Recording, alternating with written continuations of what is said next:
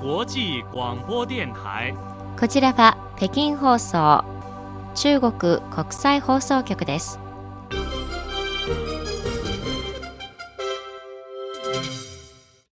ではニュースをお伝えします。まず主な項目です。習近平国家主席は中国アラブ首脳会議と湾岸協力会議の会合に出席し、サウジアラビアを公式訪問します。国連生物多様性条約第15回締約国会議の第2部が7日に開幕しました。92年コンセンサス92教式30周年フォーラムが5日、香港で開かれました。以上がこの時間のニュースの主な項目です。はじめに、外交部のカ・シュンエイ報道官は、サウジアラビアのサルマン国王の招きに応じて、習近平国家主席は7日から10日にかけてサウジアラビアの首都リヤドに赴き、第1回中国アラブ首脳会議、中国と湾岸協力会議の会合に出席し、サウジアラビアを公式訪問すると明らかにしました。次です。国連生物多様性条約第15回締約国会議 COP15 の第2部が7日、カナダのモントリオールで開幕しました。中国は引き続き議長国として実質的、政治的な問題の舵を取ります。COP15 の第1部は去年10月、中国南西部にある雲南省昆明市で開かれ、昆明宣言を採択しただけでなく、次の段階における生物多様性の保護活動に向けて共通認識に達し、基礎を固め、世界の生物多様性ガバナンスの進展に革新と動力を注ぎ込みました。中国は絶えず地球生命共同体を守るため積極的に貢献し、全力を注いで COP15 第2部の目標達成を後押ししていきます。次です。外交部のモーネ報道官は6日の定例記者会見で、日本の防衛予算が増加し続けていることに関して記者から質問を受けました。モー報道官は、このところ日本の防衛予算は10年間連続で増加している。日本はともすれば地域の緊張を誇張して自らの軍事力の飛躍を図っている。この動きは非常に危険だ。アジアの隣国と国際社会は日本が専守防衛を守り平和発展の道を堅持できるかどうか疑問を抱かざるを得なくなった。日本が侵略の歴史を真剣に反省し、アジア近隣諸国の安全への関心を尊重し、軍事安全分野で現行を慎み、地域の平和と安定の維持に貢献することを多く行うべきだと述べました。次です。外交部のモーネー報道官は6日の定例記者会見で、ドイツのショルツ首相が最近になり、アメリカの雑誌フォーリン・アフェアーズに寄稿し、中国の台頭は中国を孤立させる理由にはならず、対中協力を制限する口実にもできないと指摘したことについて、中国は世界平和を守り、共同発展を促進するという外交政策の趣旨を堅持し、各国との友好協力に力を入れていると述べた上で、中国の発展は世界平和の力の成長であり、世界発展の原動力であり、チャンスであることが事実として証明されたと述べました。もう報道官は、中国を孤立させ、対中協力を制限することは、どちらの側の利益にもならない。世界が互いに閉鎖し、互いに分割する状態に戻ることはありえない。いかなる国も門戸を閉ざして建設を進めることはできないと述べました。さらに、中国の発展は世界と切り離せず、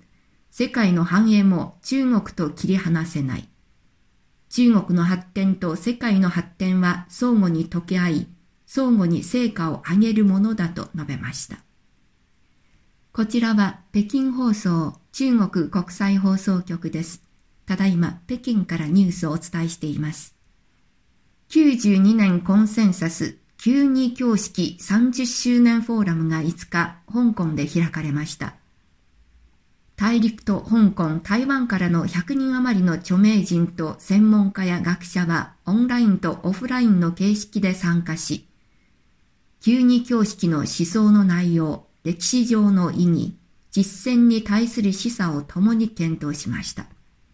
海峡両岸関係協会と台湾地区の海峡交流基金会は1992年権限を与えられて台湾海峡両岸の実務的話し合いを行い、一つの中国の原則を堅持することを協議しました。この年の10月の香港会談とその後の一連の書簡や電報の往来を経て、双方は口頭により、海峡両岸はいずれも一つの中国の原則を堅持するという共通認識に達し、両岸が共に一つの中国に属するという方針を核心とする旧二教式を認め、共に努力して国家統一を図ることになりました。海峡両岸関係協会の張志軍会長は5日のフォーラムでオンライン方式を通じて、旧二教式は国家統一を図る努力の共通認識であり、一つの中国の原則を堅持し、台湾独立に断固反対する共通認識であり、両岸同胞の幸せを図る共通認識であると論じました。中央政府中香港連絡弁公室の羅英子副主任は式辞で、一つの中国の原則と旧二教式を断固支持し、香港と台湾の各分野での交流と協力を引き続き推進し、一国二制度の実践に成功した香港の物語をしっかりと語り、祖国統一の正義の事業を共同で推進すると述べました。次です。中国侵略日本軍南京大虐殺遭難同胞記念館によりますと、南京大虐殺を生き延びた高炎章さんが5日夕方亡くなりました。去年94歳でした。南京中国侵略日本軍被害者支援協会に登録されている存命する生存者はわずか54人となりました。おしまいのニュースです。中国ラオス鉄道は3日開通1周年を迎えました。この日午前、電動自動車や石材、タイル、照明器具などの輸出商品を満載した国際貨物列車が四川省成都市の総流航空便鉄道国際連合輸送ポートを出発し、ラオスの首都ビエンチャンに向かいました。中国ラオス鉄道開通後、ブロックチェーン技術の導入は今回が初めてです。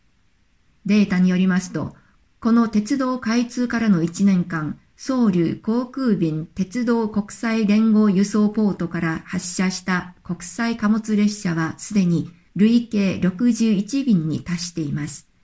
1000個以上のコンテナを輸送し、数億元の生産額を実現しました。全体的に見ますと、総流航空便鉄道国際連合輸送ポートは、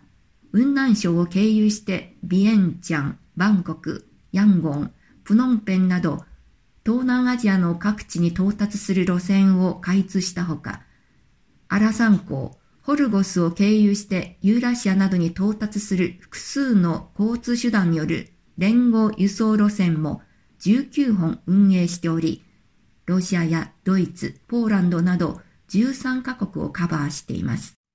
その輸送コストは79%削減され、物流使用時間も50%短縮されました。この時間のニュース、出単用がお伝えしました。